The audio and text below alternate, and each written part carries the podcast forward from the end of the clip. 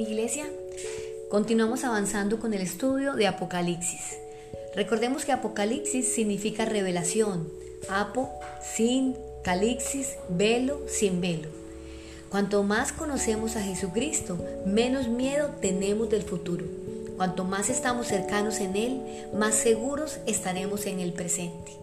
Hoy hay una iglesia que se está levantando y está declarando que todo le pertenece al Señor, pero tenemos que tener una revelación certera de lo que es la eternidad para no caer en confusión. El capítulo 6 de Apocalipsis es como un bosquejo de los acontecimientos de la gran tribulación. Para muchos puede ser un, un tema de muchas calamidades y de mucha confusión, pero hoy vamos a hablar acerca de todo lo que tiene proyectado ocurrir al final de los tiempos. En medio de la oración que se le debe, el Cordero comienza a abrir los sellos. Estamos hablando de Apocalipsis 6, a partir del versículo 1. Con cada sello abierto, el libro se puede desenrollar un poco más, revelando poco a poco los juicios que Dios tiene guardados durante el periodo de la tribulación. Los primeros cuatro de los siete sellos liberan lo que se conoce como los cuatro jinetes del Apocalipsis, porque los juicios aparecen simbólicamente como un caballo y un jinete trayendo devastación a su paso. El primer sello introduce al anticristo, eso está en Apocalipsis 6 del 1 al 2. De la descripción bíblica recopilamos varios detalles. Monta un caballo blanco que habla de paz. Al principio de la tribulación el anticristo tendrá la pretensión de traer la paz al mundo, como lo dijo el profeta Daniel. Se le da una corona, lo que indica que el anticristo ejercerá una gran autoridad. Sostiene un arco que indica sus verdaderas intenciones y dice, y salió venciendo y para vencer. Apocalipsis 6.2. El segundo sello, cuando el Cordero abre el segundo sello, estalla una gran guerra en la tierra. Esto está simbolizando por un jinete con una gran espada sobre un caballo rojo ardiente. La ruptura del tercer de los siete sellos causa hambruna. Apocalipsis 6 del 5 al 6. El jinete que Juan va, ve, perdón, está montando un caballo negro y tenía una balanza en la mano. Entonces Juan escucha una declaración de que la gente tendrá que trabajar todo el día para ganar un poco de comida. El cuarto sello se abre y Juan ve un caballo amarillo. El que lo montaba tenía por nombre muerte y el Hades le seguía. Apocalipsis 6 del 7 al 8. El resultado de este cuarto sello es que una cuarta parte de la población muere con espada, con hambre, con mortandad y con las fieras de la tierra. El quinto sello del libro revela a los que serán martirizados por su fe en Cristo durante la tribulación. Eso está en Apocalipsis 6 del 9 al 11 y también fue descrito en Mateo 24, 9. Las almas de estos mártires son representadas como morando bajo el altar en el cielo. Dios escucha sus clamores de justicia y a cada uno de ellos le da una túnica blanca.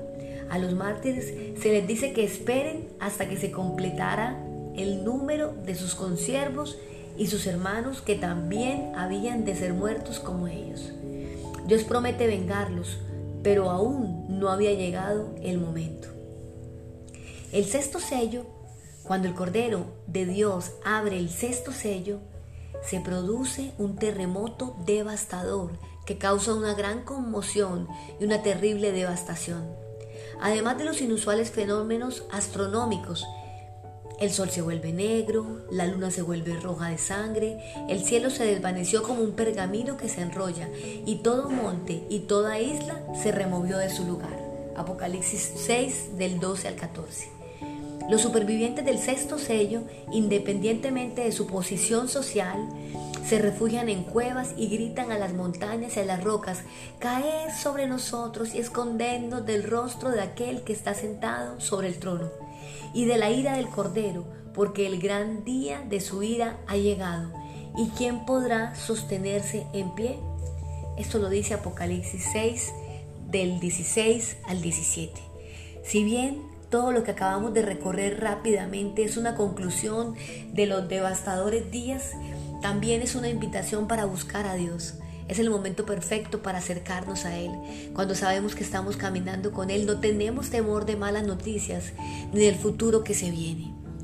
Aún cuando muchos están diciendo que Dios nunca vendrá, que Dios es un Dios que está muerto y que el hombre hace lo que quiere, hay gente de carne y hueso como tú y yo que decimos que nuestro Dios no está muerto. Dios en cuya presencia estoy. Si me preguntaras, ¿y tú cómo sabes que Dios está vivo? ¿Cómo sabes que tú no padecerás nada de esto que acabas de leer? Yo te respondería, porque estoy en su presencia, porque hablé con Él, porque escuché su voz, porque Él me envía donde quiera que esté. Ahora déjame preguntar, ¿dónde están aquellos que dicen, yo voy a predicar del Dios vivo, pero no lo hacen? ¿Dónde están aquellos que dicen, yo me arrepentí me convertí, pero no es la prioridad? ¿Dónde están aquellos que dicen amar a Dios, pero hacen lo que su carne les indica? ¿Dónde están aquellos que dicen yo voy a tener una relación viva con Dios?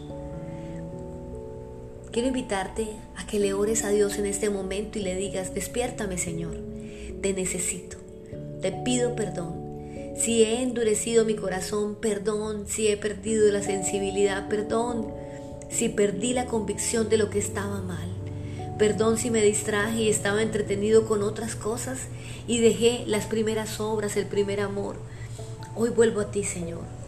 Quiero invitarte a que mires a los ojos de tu Señor y vuelvas a estar enamorado de Él.